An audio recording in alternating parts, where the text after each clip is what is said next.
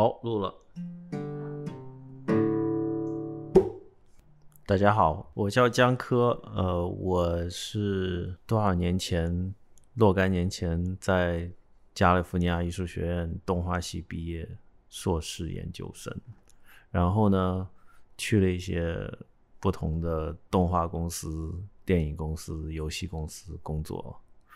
然后现在在台湾。嗯，我自己一个人应该已经算是某种意义上的独立制作人工作室了。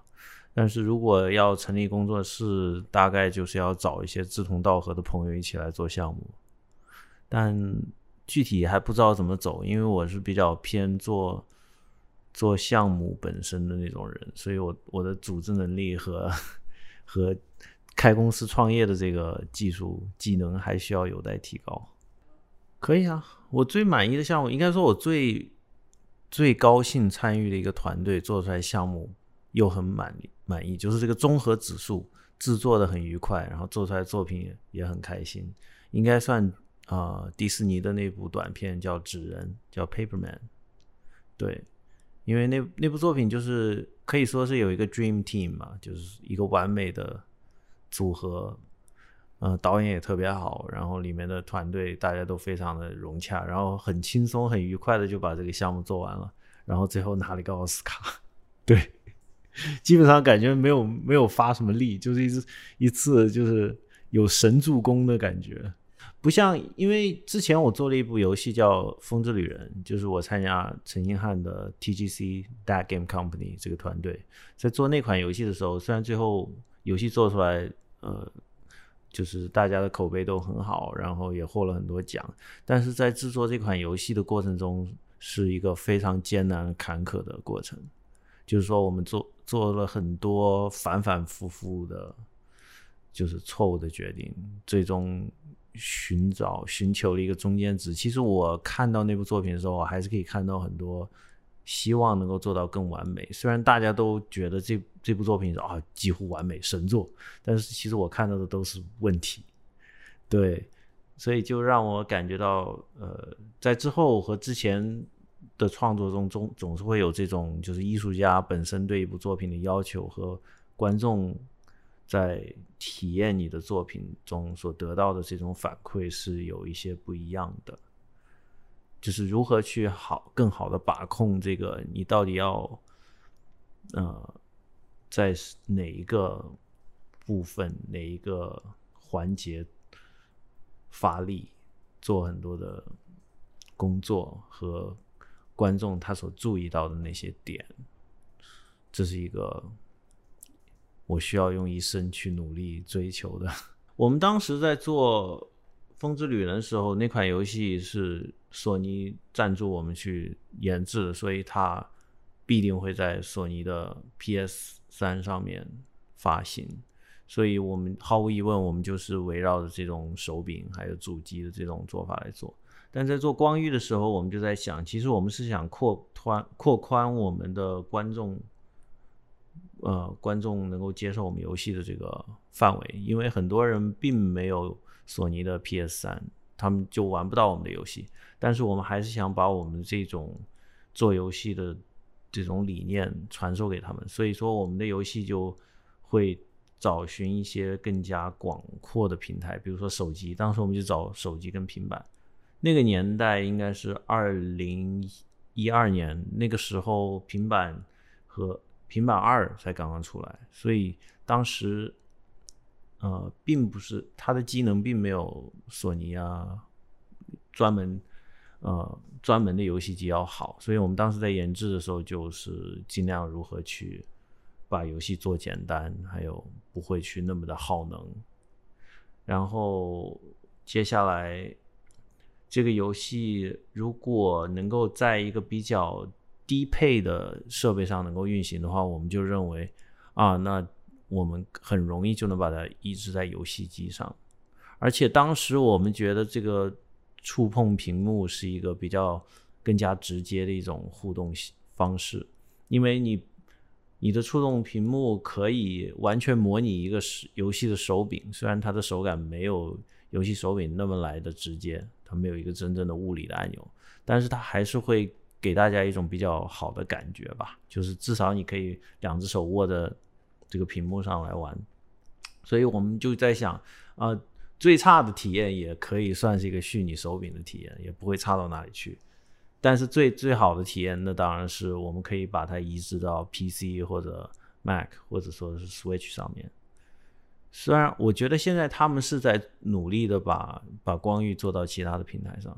对，有在计划当中，但是具体什么时候实行，因为我已经离职了，所以我不大清楚最近他们的计划。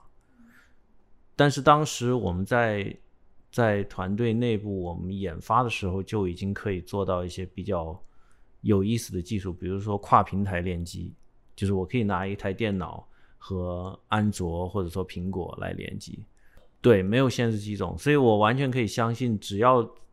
就是各个公司硬件公司他们的政策允许的情况下，Switch 可以跟手机和安卓全部都联合，在商业操作上和他，因为他们不同的公司有不同利益关系嘛，所以具体能不能实现？它不是一个技术上的问题，就是说创作者当然是希望所有的机种都可以大联盟，大家一起玩。但是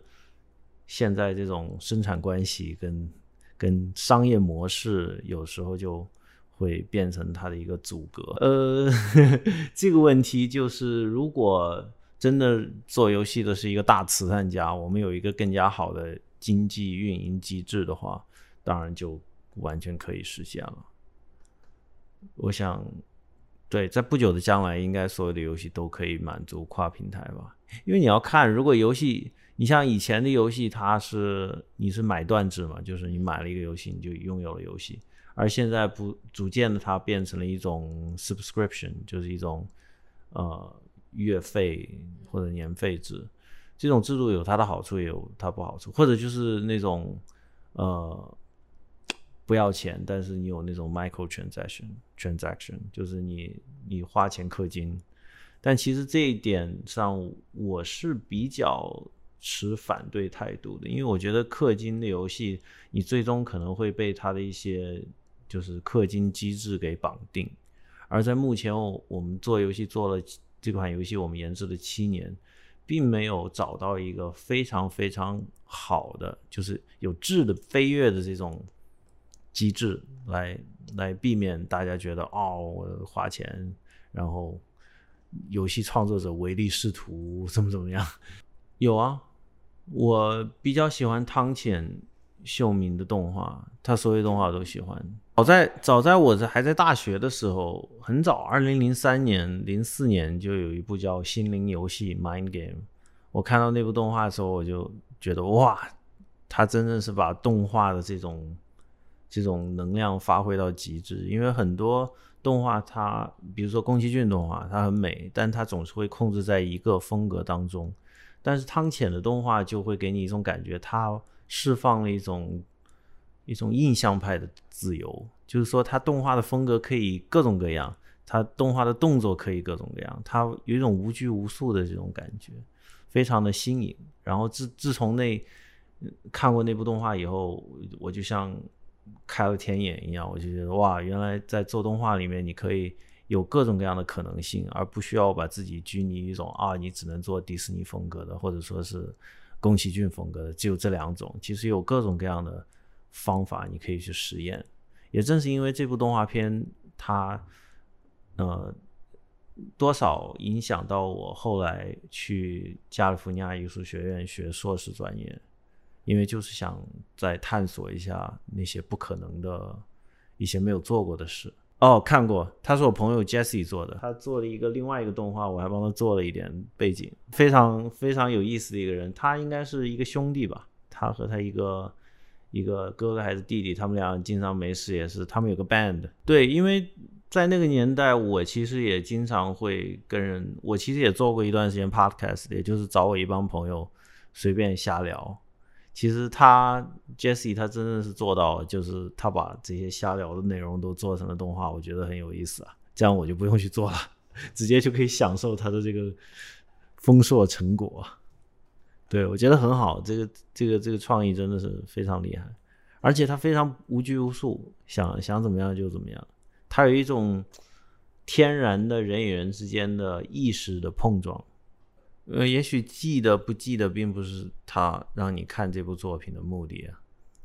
目的就是为了去体验每每一个时刻的那种感觉，就像听音乐一样，你你的目的并不是要把整个音乐听完，听到最后一个音符就是胜利，而是去体会音乐所给你带来的这种感觉。然后我发现我其实我非常喜欢节奏，从小我就听各种各样的音乐，但是一直就觉得音乐。是一个非常难学难懂的东西，因为大家对我给我灌输的小时候的感觉就是，你要成为一个音乐制作人，你一定要懂得如何去弹奏一个乐器。虽然我们大家所有人都不是专业音乐制作人，但我们都是有有一个欣赏的一个高度，因为我们从来都是听的那些专业的音乐，而你要做到任何一个稍微比较好的音乐的这个。阶段，它它的门槛都很高，比如说弹吉他或者说弹钢琴，对吧？就是它让你感觉到是一个你要苦练一百年，你才能够做到那么一点点成就的一种工作，所以很多人就错过了这种机会。我也是其中的一个。我小时候我记得邻居家有个电子琴，我去敲了两下，然后我父母就非常反感，因为他们觉得很吵，然后就说啊，你没有音乐天赋。然后就是因为这一句话，然后之后的二十多年就没有去碰任何乐器。虽然我有一些小练一些吉他这里那里，但是就是一直都没有练好，就是因为那句话，就是父母的教育很重要。那句话一直就是伤害我吧。就是我也不是一个很很薄脸皮的人，但是我就觉得我很，我当时就很认同他们的观点，音乐很难。但是后来我发现，就是一旦我拿到这个 Teenage Engineer 这个。这个玩具以后，我就发现，其实音乐它不应该是一个一个技术能力的体现。就像弹钢琴的钢琴师，他们是演奏家，他们也就是在 MP player、MP3 player 或者说这种音乐播放器产生之前，他们要用，他们是人肉音乐 播放器，其实就是这个意思。所以现在既然音乐，你会发现很多。作曲家其实他们也不会那么的弹弹钢琴啊，或者说打鼓啊，所以这个这这台又像乐器又像玩具的东西，就基本上是我的这个 gateway，就打开了我对音乐跟乐器的这个大门。因为它我发现哇，原来可以自动做鼓点，你都不需要打在鼓点上，你只要设一定的参数，它就可以把你想要表达的东西表达出来，就好像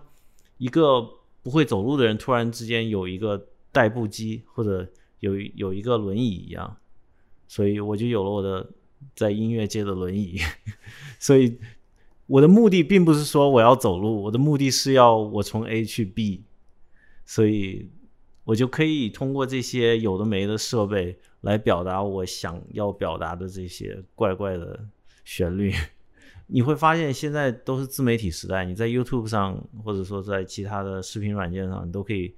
找到很多教学，就是现在我们已经超越了在学校学习的这种范围，我们可以很快速的找到你想要的各种各样的资讯。如果没有这方面资讯的话，你就自己去做一个一套资讯，然后你就会成为这套资讯的专家。所以，对，所以你就可以填补这个世界地球人的空白。对，在做完这些。学习上我就发现，嗯，我还是哦，在这个与此同时，我在玩这些乐器的时候，我也会去练一练吉他，虽然我现在练的还是不好。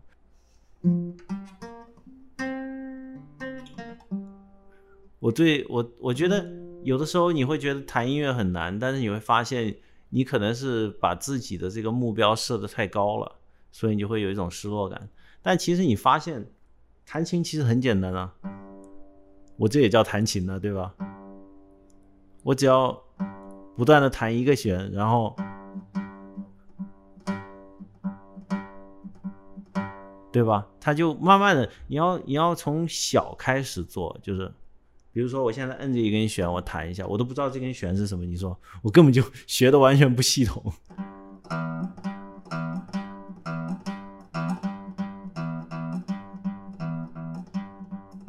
虽然。对于一个非专业的人来说，这个很难听；但对于你自己来说，它就是一个分解的过程，就很简单。汤浅的动画，尤其是教你，其实做动画其实很简单，